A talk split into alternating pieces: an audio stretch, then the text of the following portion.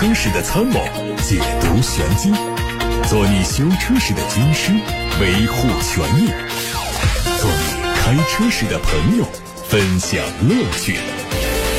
调频九二七，傍晚六点半，董涛说车，只和车友在一起。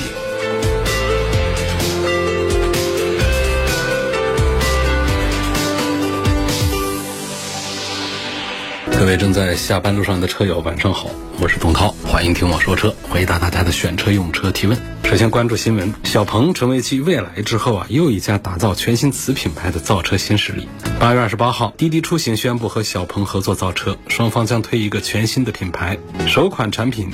是定价十五万元左右的 A 级车，和此前比亚迪与滴滴合作的 D 一车型不同，小鹏和滴滴这次合作的首款车型呢，会加强自动驾驶技术能力，并会标配小鹏的智驾辅助系统，明年开始量产。小鹏要销量，滴滴要松绑，围绕智能汽车车业务，双方一拍即合。一方面，滴滴需要及时止损，但又不甘心产品投入付诸东流；另一方面，小鹏苦心钻研的自动驾驶技术需要找到大规模上量的切入口。这次合作官宣之后，滴滴内部代号为达芬奇的造车业务将接近尾声。小鹏汽车官方说，通过合作，小鹏将正式进入多品牌战略的阶段。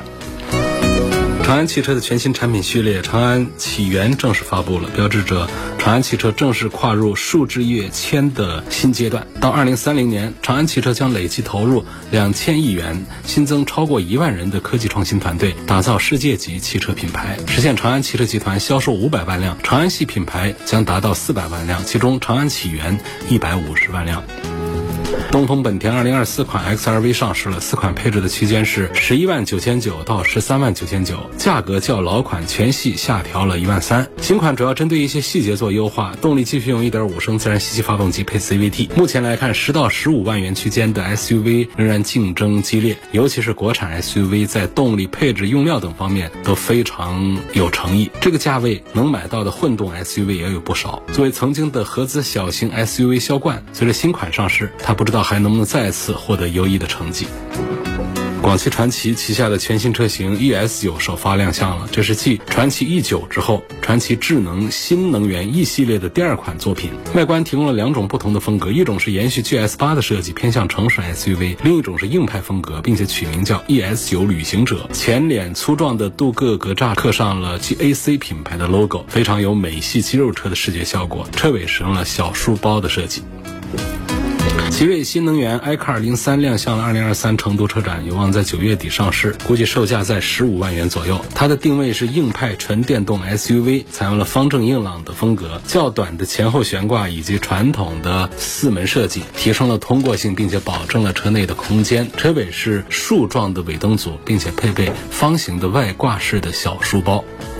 卖车的尽头难道是卖课吗？最近，理想汽车和得到 APP 联合打造的理想产品实战十六讲课程正式上线。这是理想汽车第一次全面公开创业八年以来的产品方法论。理想将分享理想汽车如何从无到有打造产品，以及如何在复制爆款的过程中遇到的十五个挑战和解决方案，包括他们踩过的坑、走过的路、使用的工具和迭代的心法。官方介绍，这门课程将系统总结理想汽车打造产品的方法论，包括如何确立目标用户，提供超越用户价值的需求，以及怎么建团队和商业化落地等内容。理想还透露，课程内容的受众群体和理想汽车意在获得的用户群非常接近，可以借助这一部分受众用户的影响力，波及到更广泛的人群，对其他汽车公司的营销活动是降维打击的。只要九十九块钱就可以听到大佬的教诲，不知道大家是否感兴趣？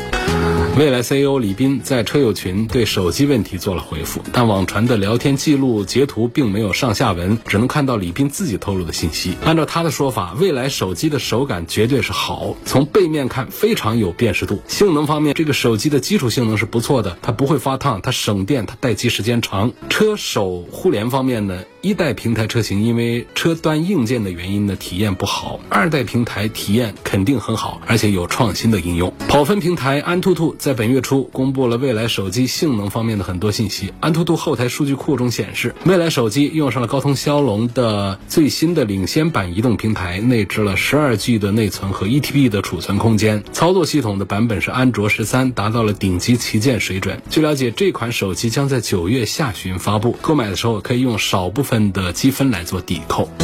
为了捍卫 AMG 的尊严，硬刚保时捷911全新的梅赛德斯 AMG GT。在近日迎来了全球首发，它基于全新的 AMG 跑车架构打造，是 AMG GT 的第二代。值得注意的是，全新的 AMG GT 和全新的奔驰 SL 共享平台，尺寸和空间有不小的提升。虽然从底盘的设置上来看呢，没有上一代 GT 那么硬核，但是豪华配置、日常舒适性和实用程度都有质的飞跃。在推出更加亲民的四缸 AMG GT 四三的同时，六三版本将搭载通过优化的 AMG 四点零升 V 八发动机，它的零百加速时间只需要。三点二秒钟。在今年的成都国际车展上，B 级先锋猎装 SUV 比亚迪宋 L 首发亮相。它凭借着先锋龙颜美学设计和硬核的科技实力，出场就成为焦点。宋 L 首搭前窄后宽轮胎、无框车门、电动尾翼这三项配置，三大比亚迪明星技术赋予宋 L 先锋实力，三大智能系统赋予宋 L 科技魅力，三项首搭配置赋予了宋 L 的时尚气质。先锋科技时尚，宋 L 是一款专门为年轻人。人打造的 B 级先锋猎装 SUV，估计在今年四季度上市，预售价在二十五到三十万。同样在成都车展上，长城炮全性能家族也是猛烈的霸屏。作为领先车型，长城炮旗下的大型高性能豪华皮卡山海炮性能版全球首秀，以更大、更强、更豪华的极致实力出现在众人的面前，成就了中国最强硬越野皮卡，个性化定制。共创新品，二零二三新黑蛋换新上市，官方价格二十五万八千八，用户可以通过长城炮的 APP 订购。首批三百名下单的用户啊，可以获赠一个车尾的防滚架。中国只有两种皮卡，一种是长城，一种是其他。长城皮卡已经连续二十五年销量第一，全球累计销量突破两百四十五万。今年一至七月，长城皮卡国内出口销量双第一，城商双赛道增速第一，国内终端的市场占有率将近百分之五十。也就是说，中国每卖出两台皮卡，就有一台是长城。大家刚才听到的是汽车资讯，欢迎大家在接下来的将近一个小时，把自己关注的选车难题发到直播间来探讨。发送的平台有三个，一是打电话留言八六八六六六六六，还有一个是董涛说车的微信公众号，还有一个是董涛说车 Pro 微信公众号。八六八六六六六六热线电话上有位网友问：车过户给父母，我想保留原号牌该怎么办理？夫妻之间可以给子女、给父母的话，这之间是不能，就是这个号牌原则上就是要求保留在个人的名下，转移给父母是不行的。你可以把车过户给他，然后在两年之内你再买一台车，把你原来那个号牌把它装到新车上。不一定装个新车，你买个二手车都可以，反正只要把你这个牌照给保留下来嘛，只能通过这样。你不可能说你只改行车证上的姓名，把姓名改成父母的名字，然后车的号牌不变，这个是办不到的。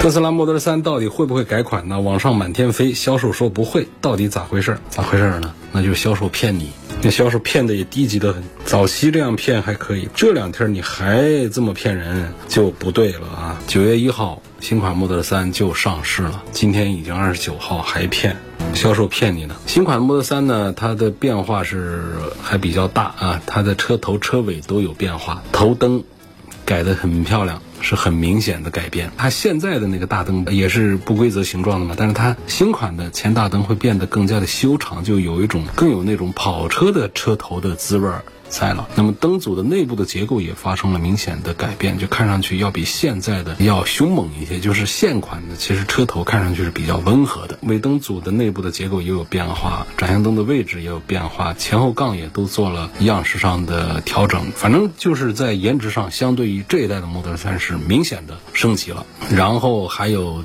车内也变得更加的简洁，现在已经比较简洁。比方说像转向灯，它就集成在方向盘上，那这个。这个怀档也取消掉，它转移到了中控屏上，包括车内的氛围灯啊，这个新式的屏幕的样式啊，包括音响的升级啊，这个车内的变化也不小，动力上的变化也不小。它的后驱版的电池容量提升了，续航里程提升了，高性能版电池容量降低，它整个车辆的这个提速表现也会更好。总体来说的话呢，新款的特斯拉的 Model 3呢，它的制造成本是相对上一代是明显下降了，它采用了一体化的铸造，减少了线数，采用了更多的新的材料，所以呢，它就有资本可以把价格再往下压一压。九月一号，我们拭目以待，到底会定价多少？目前主流的猜测是说，应该在二十万元人民币左右。记得这儿有一个“左”字，如果是左，就是低于二十万；右就是二十万以上，是不是有这个可能？如果能够有一字开头的，比方十九万多的一个新款的 Model 3，那是抢的大价，那排队也会排老长的。电车、油车怎么选更靠谱？怎么选更靠谱呢？就是现在各个价格段位的电车都有，你先看电车，看不上。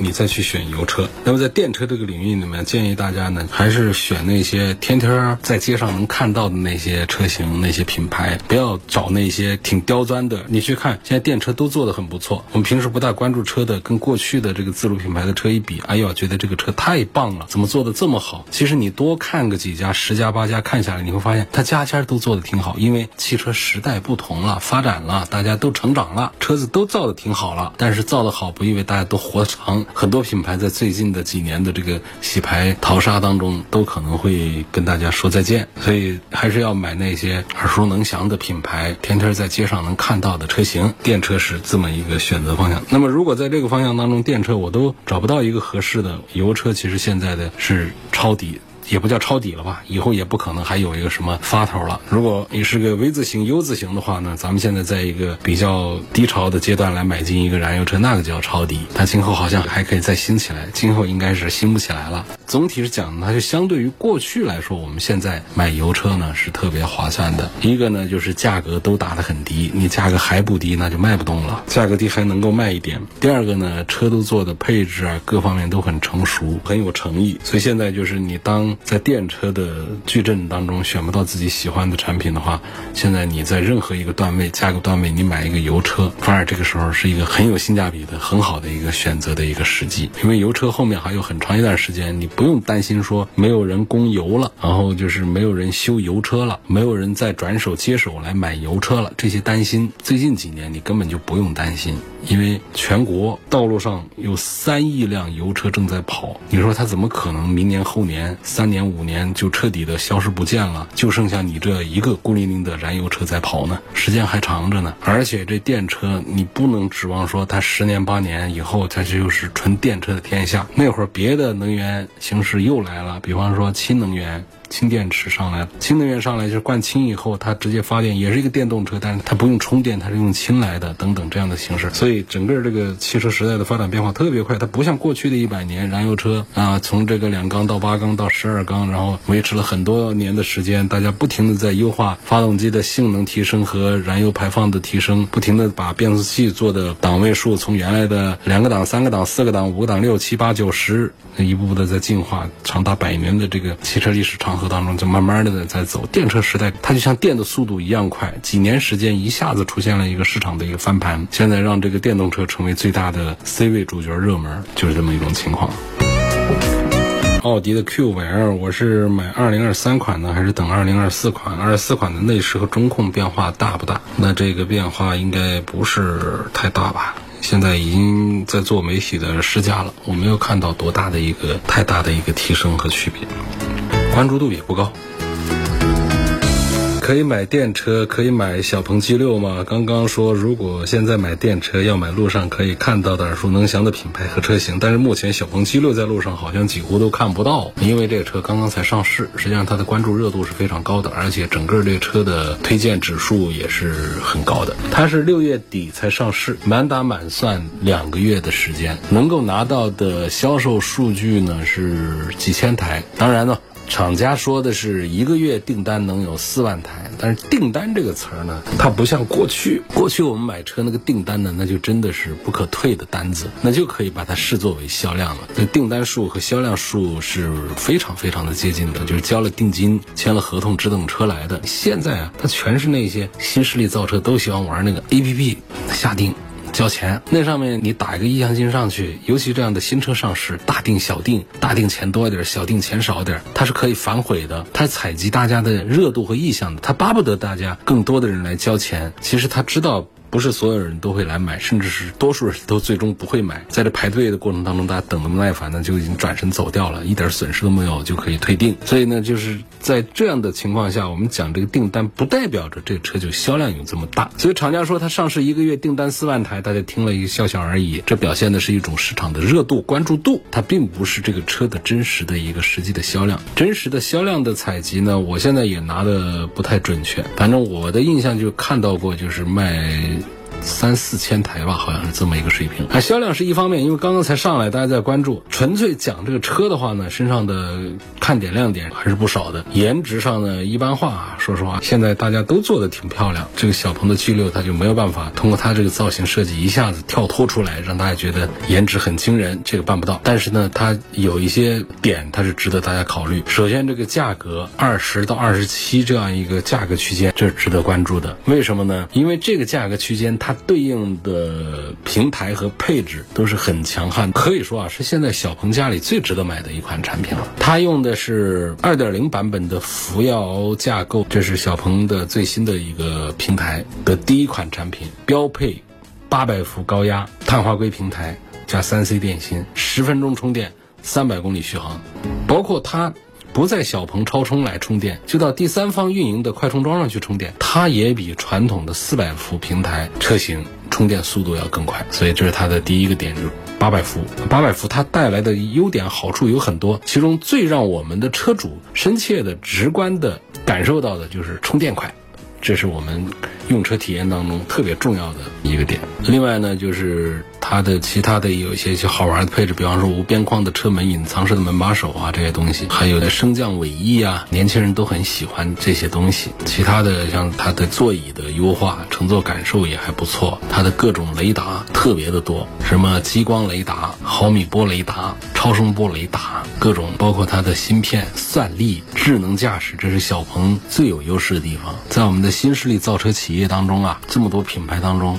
说谁家的智能驾驶做的最好啊？大家记住，小鹏家智能驾驶比其他的比卖的更好的比亚迪都是要做的更好的。所以德国大众啊，不是上汽大众、一汽大众，德国大众啊就找过来跟小鹏合作。因为对于传统车企来说，三电不是个难题，就是这个车机这个智能驾驶这一套东西，我们中国车企。是走在全世界的前列的，当然特斯拉那个确实是很强大啊。大众想找特斯拉玩的话呢，特斯拉估计也不敢。不过大众想跟比亚迪玩，比亚迪都不一定，因为这都已经是长成大象了啊。它这个体量已经太大了，所以就要找这种体量小的品牌来玩。体量小当中，你说你家的这个什么型，它可能合资车企都不感兴趣。你说我家的智能辅助驾驶功能型，它车企就可能，因为这是人家最短的一块板，而你家是最长的一块板，那肯定就找你合作了。大众家最短的一块板，大家开过 ID 系列就知道，这个驾驶辅助系统啊，包括车机系统，那是跟我们的中国品牌自主品牌是没有办法比的，那是比较落后的，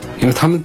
沉淀少，数据少。这几年看着新能源兴起，赶紧上，那上出来肯定没有我们的中国的财团做出来的产品好。所以说，他家最短的一块智能驾驶辅助系统的板儿来找小鹏，是我们新势力造车当中智能驾驶做的最长的一块板儿。他们两家就会有这个合作。这还是在说这个小鹏的 G 六上，就是这车有些什么卖点。我提到了它的八百伏平台，提到它小鹏一贯的一个智能驾驶辅助，再加上呢一些年轻人比较感兴趣的一些配置。什么没有边框的车门呐，等等这样一些东西，而它的价格从二十到七十万这么一个段位，那就是做的是叫诚意满满。而且对于小鹏来说呢，G 六这款车已经容不得再失败了，G 九已经失败了。那小鹏的车呢，往上攻已经是攻不上去，在这么竞争激烈情况下推出这一款车，如果还不把诚意打足的话，那整个企业都死得快的。所以这是我对小鹏 G 六这个评价，它急需一个爆款来提振品牌销量，这个重担就肩负在 G 六的身上。上。所以大家在关注 G 六的话，就记住我说的这一番话，否则你就不看小鹏的车了。进小鹏的展厅，你就把这个 G 六关注一下。你说我嫌它丑，转身走没问题。说这样子也可以接受，在这个价位下二十多万，我觉得这个产品是值得看、值得考虑的。看到了一个投诉，这位网友姓黄。他说：“我去年八月份在湖北博城 4S 店买了一辆别克君威，置换了原车，置换款加补贴总共六千元，签了置换协议，说六个月后把款项打到我账上。期间我多次询问，直到本月销售回复说置换款打到了第三方平台，要我注册第三方平台账户，还要跟第三方签订灵活用工服务协议，并收取百分之二手续费，也需要我承担。问这样做合理吗？如果不合理，我该如何维权？这个显然不合理，而且这个好像不属于汽车圈的事儿了。这件事儿它直接就是适用于我们这个合同法规定，就是违反合同嘛。你签了置换协议的，置换协议上说的这个款打到什么账户上，那咱们从哪个单位打到我的账户上，咱们就照这个来执行就行了。你超出这个协议规定的范围之内，你说让我到第三方平台上去签订新的合同来取款，这个我是拒绝的。这我高兴去我就这么去，我不高兴去我就拿着原协议找你要这个钱。说的是六个月，六个月时间到了。有没有滞纳金的约定？有的话，那还得找他赔钱，所以这跑不掉的。呃，这不属于汽车圈的事儿，这就是一个合同纠纷、经济纠纷的一个事儿，找他要，就是欠款，老赖，是不是？这是说的湖北博城别克 4S 店。猛士是买电动版还是买增程版？猛士917在成都车展上上市了啊，六十三万多起，这个是惊呆了大家，因为之前上海车展的时候。当时发布的一个价格呢是七十到一百六十万，现在是六十三万多，比大家预期的要便宜了好几万。我觉得这两个产品的选择的话呢，它有不同的侧重方向。增程版呢是有一千多公里的续航的，所以它电池小，然后呢它一点五 T 的一个增程器发动机放到这上头，就是你外出跑远路的时候呢，它在续航上是更有保障的。而它的纯电版呢？它只能跑五百零五公里，这是标称。那实际上大家都知道，打个折扣下来就只剩下四百公里了。那么大个车，那么重个车，所以它耗电量也是不小。那么真正作为越野跑长途的话，就是跑长途其实还好办一点，我们高速公路上都有充电呐，城市啊也都有。如果我们拿这个车是玩这种穿越啊这种越野的话呢，说实话，这个真实的四百公里左右的续航的话呢，那还是。比较紧张的是不够踏实的，因为野外哪来的那么多的充电站设备给你充电呢？所以它其实有点矛盾。这个矛盾点在哪儿？就是它的这个纯电动的是四电机，一个轮子一个电机，所以它不像燃油车。有传动轴啊等等，前后它搞三把锁呀，它这种电子化的这个智能四驱的效果，那要比机械四驱要好得多。所以它确实这个纯电动版的四驱在攀爬能力方面，这就不是 SUV 了，就真正的越野车了，它是很强大的。可是它矛盾的点就是它的续航又比较短。好，那么我们去看那个增程版呢？增程版它续航很长，但是它是三电机，三电机它显然没有四电机在对四个车轮的控制上做的那么的精巧智能，所以它在攀爬能力在越野的水平上，它是相对纯电版是要弱一点。它优点，它的长处在于哪？在于它可以跑更长的里程和续航。所以我们可以评估一下，我自己拿这个车，我是要怎么个玩法？我日常用的比较多的话，就是我越野并不多的话，我日常用车比较多，跑里程数比较大的话，我倒是赞成这个增程版去了。它的纯电续航也有两百公里标称。实际跑也能跑一百多公里，纯电动的部分就增程车的纯电动的部分，不是纯电动车，纯电动车是五百公里。还有一点呢，就是我关注了厂家发给我的这个 PPT，其中我关注到一个呢，就是电池的安放，纯电动版的电池更大块一些，它们都是在车架里头啊，底盘的大梁之间安装的，就受到大梁的保护的。然后呢，再讲一个呢，就是电池的边界离我们的车身的最宽处有多远。远越远是越好，因为留下了冲撞的时候，侧面冲撞的时候，车身的缓冲吸能的空间。最后冲撞力到我们电池上的时候，又越过了大梁之后，到我们电池上的时候呢，冲撞力已经剩下不多了。这样呢我们电池爆炸起火的安全性就要。低很多，离得越远越好，因为买电动车这方面还是要关注一下。我关注这个内容呢，就是发现一个点就在于哪儿呢？增程式它电池小一些，它离边界差不多有了半米多，就是电池的边界离整个车身最宽处的边界有了半米多，而纯电动版本的。因为它电池块比较大，它好像这个边界是要小很多的吧？我不知道它是怎么会出现这样的一个差异的。按说都是在大梁之间安放电池，大梁不都是一般宽吗？两个车的底盘不可能不一样啊。但事实上我看到的 PPT 上确实就是数字上出现了十公分的差异，这十公分在侧面冲撞当中的吸能空间是比较大的。所以从这个角度呢，我其实在内心里面我说，假如说我来选择买的话，我可能会倾向于增程式去了。但是我一想到这个增程这俩字儿呢，我又有点膈应了，因为说实话讲，我内心对于增程是抗拒的。就这样，所以。